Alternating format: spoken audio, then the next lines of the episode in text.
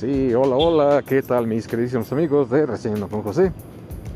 Un saludo a su anfitrión oficial, conductor y amigo de siempre, el mero mero ruletero de la noticia, José Ramírez, esperando que se le estén pasando toda máscara.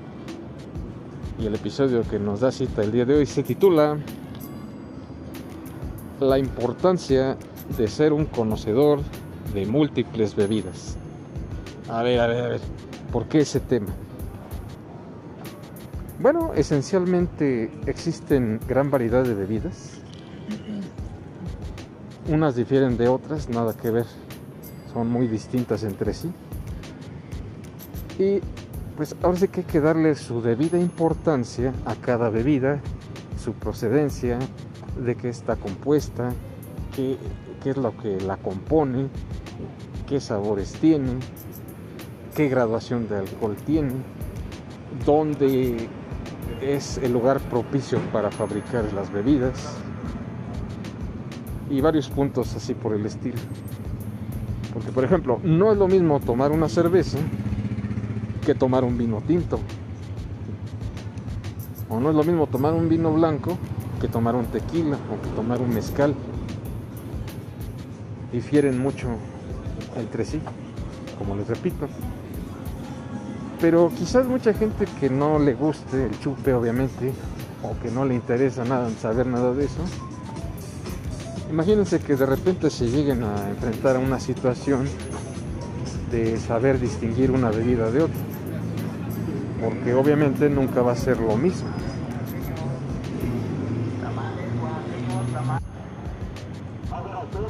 Entonces es ahí donde se le debe dar ese valor agregado a cada bebida y de saber cómo se elabora. Y como les digo, hay mucha gente que a lo mejor no, no está al día en este tipo de noticias, vamos a llamarle así. Pero cada bebida pues trae una historia detrás, así como su elaboración y procedimientos para fabricarla. Entonces, bueno, desde mi perspectiva, creo que siempre va a ser importante el saber distinguir unas bebidas de otras. Y no solamente es eso, sino también el hecho de hacer el maridaje respectivo y saber con qué tipo de bebidas acompañar cierto tipo de alimentos.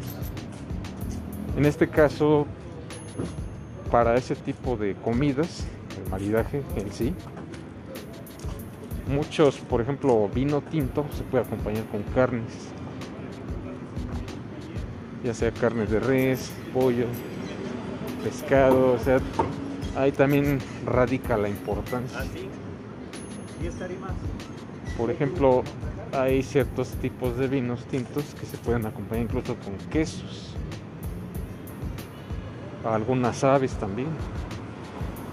Eh, también he notado que el pescado lo se acompaña mucho con vino blanco. Entonces, pareciera que no, pero pues sí tiene cosas y muy interesantes. Otras bebidas, por ejemplo, la ginebra, también se pueden hacer cócteles con este tipo de bebidas, con los vodkas, con los tequilas, con cerveza incluso también puedes hacer uno que otro coctelazo. Entonces si, si se dan cuenta, todo tiene un porqué. Incluso hay licores que también son digestivos. Como por ejemplo en el caso de la menta verde, es un licor digestivo. Hay algunos otros que están hechos a base de hierbas, como por ejemplo el licor de Damiana, es un licor de hierbas.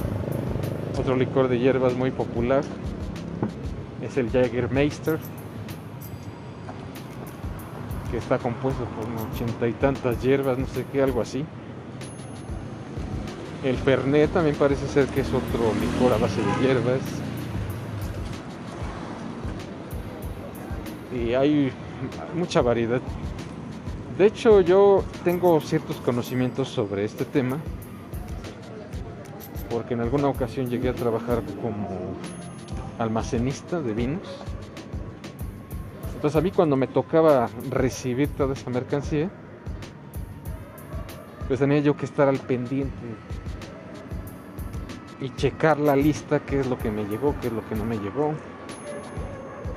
Y así como te pueden llegar vinos, te pueden llegar licores, pueden llegar cervezas, pueden llegar mezcales, pueden llegar tequilas. Y bueno, una gran variedad ahí, de todo un poco. Entonces ahí te empiezas a dar cuenta y empiezas a distinguir las bebidas. Y pues también, por lo consiguiente, pues también hay unos licores que son más fuertes que otros. Por ejemplo, hay un licor de hierbas, me parece que es orujo, una bebida española, un licor español. Que déjenme decirles que lo pruebas tú y haz de cuenta que tomaste lumbre, estás pero súper fuertísimo. Si te estarán, yo creo que con una copa bien servida de esa cosa, sí, sales rebotando. Y si no es que gateando. Y hay diferentes tipos de, de, vinos y de otros, otros licores, sí, hay mucha variedad. Hay algunos tequilas artesanales, igual mezcales artesanales también. Y como el dueño pues es español, pues le metía variedad de todo ahí, de todo un poco. En algunas ocasiones, pues obviamente por ser mayorista, además de que te hacen un buen descuento en lo que compras de tus botellas, también te dan regalos exclusivos. Imagínense qué buena onda. Y como les decía, también pues en cuestión del maridaje, es muy importante también el tener conocimiento acerca de los vinos. Y también ahí pues me tocaba recibir no solamente eso, sino que también el jamón serrano, una pata de jamón serrano y cosas así. En el caso de los jamones, pues había marcas que manejábamos también, el 5J, y hay algunas otras más, la verdad no recuerdo en este momento, pero sí eran como unas 4 o 5 marcas de puros jamones. Y es lo interesante de esto que empiezas a conocer, además de vinos y licores, también otro tipo de alimentos con los cuales puedes acompañar. En este caso también el jamón serrano, que es muy, vamos a decirlo así, muy dócil con el vino, se llevan bien con los quesos fuertes. Había por ahí una marca de queso o una distribuidora, no estoy seguro, que era García Vaquero, que ese era el, el proveedor exclusivo de los quesos de ese restaurante. Y pues también la comida española pues sí tiene mucha, vamos a decirle así, mucha riqueza, mucha variedad también como por ejemplo la paella valenciana. Por ejemplo las croquetas de jamón serrano, croquetas de bacalao, pescado a la vizcaína. Y normalmente este tipo de alimentos también nos acompañaban con buenos vinos. Si hablamos un poco de marcas de vinos, creo que ahí también hay mucha, mucha, pero mucha variedad y de los vinos que yo recuerdo que manejábamos mucho ahí, pues solamente les voy a mencionar algunas marcas, porque la verdad en vinos españoles sí hay diversas marcas. Así que ahí les van algunas marcas respectivas de vino tinto. Bueno, pues en primera instancia tenemos el Cune, Emina, Pago de Carra Ovejas, Pago de los Capellanes, Matarromera, tenemos también Marqués de Cáceres, tenemos Exus, eh, Viña Sastre Roble, entre muchas, muchas más, porque sí son cantidad de marcas de vinos españoles. Y había otro vino que sí se manejaba mucho ahí también. No sé si ustedes lo conozcan. un vino chileno, el famosísimo Casillero del Diablo. Así se llama la marca. No piensen ustedes que soy satánico o algo por el estilo. Curiosamente en ese vino, en la etiqueta, viene también abajito ahí concha y toro. Ahí no sé cómo esté organizado los nombres, porque en esencia es Casillero del Diablo. Pero como les digo, ahí viene también concha y toro, no sé si sea alguna marca o alguna otra variedad de, esa misma, de ese mismo vino, no, no lo sé. Pero así es como lo manejan. Es muy popular también. Y de vinos nacionales tenemos el, el LA Cheto, vino de Baja California, Casa Madero también es una de las marcas y algunas otras más, pero en su mayoría, por lógica, por ser restaurante español, pues obviamente manejaban mucho las marcas españolas de vino. Lo interesante de esto es, como les digo, pues que aprendes a conocer de marcas, cuáles son las más populares, cuáles son las que se venden más.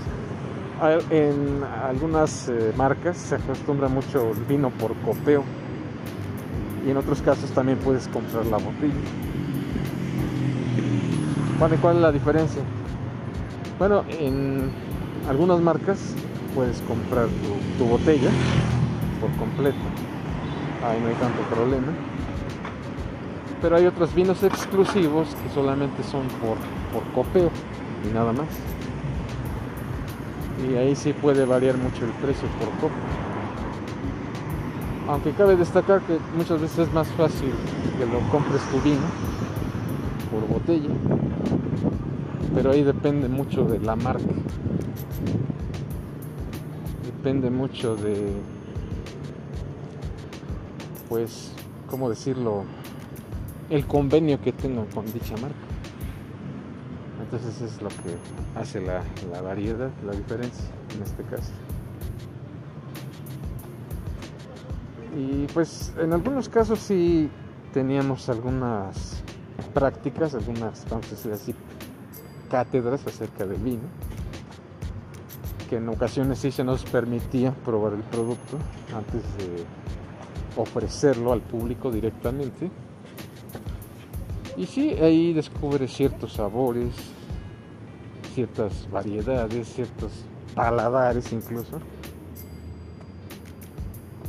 y, pues ahí el que nos daba esa práctica, esa cátedra era el, sommelier, el catador oficial. Entonces ahí empiezas a descubrir de, sabores y de variedades. Pues esto es, bastante bueno porque si pues, aprendes mucho de marcas, de sabores. Y pues como se dice por ahí, ¿no? Que también puedes conquistar hasta el paladar más exigente. Y de diversas bebidas, no nada más era de, los vinos, sino también de ginebras, de mezcales, de tequilas, incluso de una que otra cerveza. Pero esto es más que nada el hecho de que tengas un conocimiento general de diferentes bebidas no nada más es de ser por ocho conocido por ser por ocho conocido, sino que aprendas más de esas marcas y a distinguir eh, sabores unos de otros y que conozcas un poco de historia acerca de todas las bebidas que llegues a probar. Incluso se dice que un buen vino puede prolongar tu vida porque es 100% orgánico. Obviamente sí iba a tener cierta graduación de alcohol, pero a grandes rasgos es un producto que te puede favorecer bastante a tu organismo. Ese también es otro punto interesante de esto. Y pues yo la verdad sí me empecé a interesar porque